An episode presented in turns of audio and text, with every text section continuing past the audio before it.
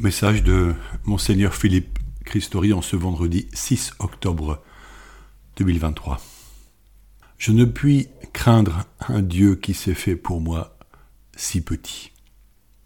Avec l'ouverture, mercredi 4 octobre, de la première session de la 16e Assemblée générale ordinaire du Synode des évêques, l'Église va vivre une nouvelle phase de ses réflexions grâce au travail de collecte des éléments rassemblés auprès de nos communautés catholiques, tant au niveau des pays que des continents. Prions pour les personnes laïques et claires qui se retrouvent durant un mois dans la ville éternelle. Le pape l'affirmé en octobre 2022, sans la prière, il n'y a pas de synode. Le cardinal Mario Gretsch, secrétaire général du synode, nous écrit lui aussi sur l'importance de la prière à cette intention. Voici les mots qu'il a adressés aux évêques, je le cite. Le synode est avant tout un événement de prière et d'écoute, qui ne concerne pas seulement les membres de l'assemblée synodale, mais aussi chaque baptisé, chaque église particulière. En effet, nous sommes tous appelés en ce moment à nous unir dans la communion de la prière et dans l'invocation insistante de l'Esprit Saint pour qu'il nous guide dans le discernement de ce que le Seigneur demande à son Église aujourd'hui. C'est pourquoi je vous écris, continue-t-il, à vous qui êtes le principe visible et le fondement de l'unité dans vos églises particulières, et les premiers animateurs de la prière pour la portion du peuple de Dieu qui vous est confiée, afin que de toute l'Église monte vers Dieu une prière incessante pour le Saint-Père, pape François et pour tous les membres de l'Assemblée synodale. Fin de citation. Dans sa lettre, monseigneur Gretsch détaille cette prière en disant qu'elle se vit en premier par l'écoute de la parole de Dieu et l'écoute de l'Esprit Saint. Puis elle se fait adoration dans le silence qui permet d'entrer dans l'intimité merveilleuse de Dieu. Puis elle est une intercession et je le cite encore, demander au Seigneur d'illuminer nos cœurs avec la force de son esprit de vie, afin que nous sachions discerner et faire sa volonté. Fin de citation. Cette intercession exprime le choix de prendre en charge nos frères et sœurs dans leurs questionnements, leurs peines et leurs besoins. Enfin, cette prière se fait action de grâce pour reconnaître la primauté de la grâce dans tout ce que nous vivons en Église et pour l'amour prévenant de Dieu pour chacun et chacune d'entre nous. Aussi soyons généreux en ce mois d'octobre, mois du rosaire, pour accompagner les travaux de l'Assemblée synodale romaine, en priant particulièrement la Vierge Marie pour, par nos chants et nos chapelets. Ce mois d'octobre marqué par l'Assemblée du synode à Rome est aussi riche en événements spirituels. Je souhaite en souligner trois le mois de Marie, la semaine missionnaire pour toute l'Église, et enfin la, rencontre Kérigma à Lourdes pour renouveler notre catéchèse par l'annonce kérigmatique du salut. Le mois du rosaire est une belle tradition mariale. Durant l'année liturgique, octobre et mai sont les deux mois retenus pour prier intensément la Vierge Marie.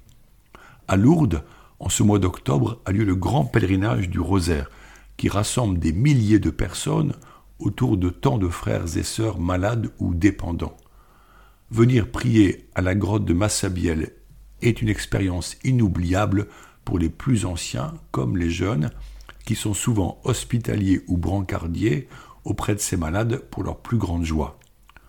Les liens intergénérationnels sont féconds en amitié et en attention du cœur. En ce mois, nous avons comme arme spirituelle le chapelet, et beaucoup écoutent sur les radios chrétiennes, comme Radio Grand Ciel, le chapelet récité à la grotte de Lourdes tous les jours à 15h30. Par ce chapelet, qui rejoint des catholiques du monde entier via les applications sur Internet, nos prêtres âgés résidant chez les sœurs de Saint-Paul de Chartres, ou encore les religieuses de la maison Notre-Dame de Joie, prient la Sainte Vierge quotidiennement pour nos missions. Pour eux et pour elles, c'est un lien spirituel merveilleux et tous participent à la grande chaîne de prière qui libère tant de personnes des liens du péché et de la mort. Prions le chapelet, et je vous le demande instamment. Apprenons aux jeunes enfants à le découvrir, à le prier et à l'aimer. Pour la semaine missionnaire mondiale prévue du 15 au 22 octobre, le pape François a choisi un thème qui s'inspire du récit des disciples d'Emmaüs dans l'évangile de Luc, je cite, des cœurs brûlants, des pieds en marche. Que dit l'épisode des pèlerins d'Emmaüs? Après la mort de Jésus, deux de ses disciples, affligés par sa mort, décident de quitter Jérusalem. Le Christ les rejoint sur le chemin, marche avec eux en relisant les Écritures, mais ils ne le reconnaissent pas. C'est à l'auberge, le soir, qu'à la fraction du pain, leurs yeux s'ouvrent. Les disciples le reconnaissent alors et retrouvent leur enthousiasme et une joie brûlante. À l'instant même, alors qu'il fait nuit, ils reprennent la route vers Jérusalem et annoncent aux apôtres que le Seigneur est vraiment ressuscité. Comment vivre cette semaine missionnaire en paroisse? Serait-ce en relisant les saintes écritures avec des frères et sœurs pour y découvrir une parole divine vivante et source de joie?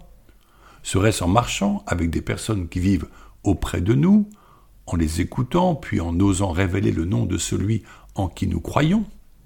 Serait-ce en les accueillant à notre table eucharistique, comme au soir de ce jour à l'auberge, où Jésus se fit reconnaître par la fraction du pain?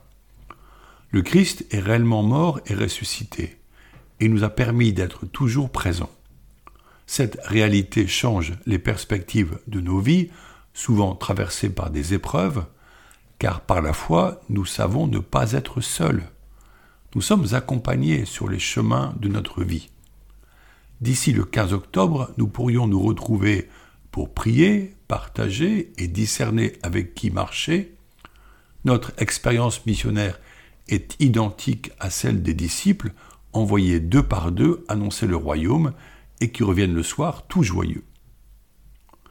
Je souhaite vous partager une joie récente, celle du nouveau rendez-vous proposé à Lourdes aux chrétiens français du 20 au 23 octobre, l'événement Kérigma. En grec ancien, le kérigme est un cri puissant. Quel usage faire de ce mot lorsqu'on parle de la mission de l'Église?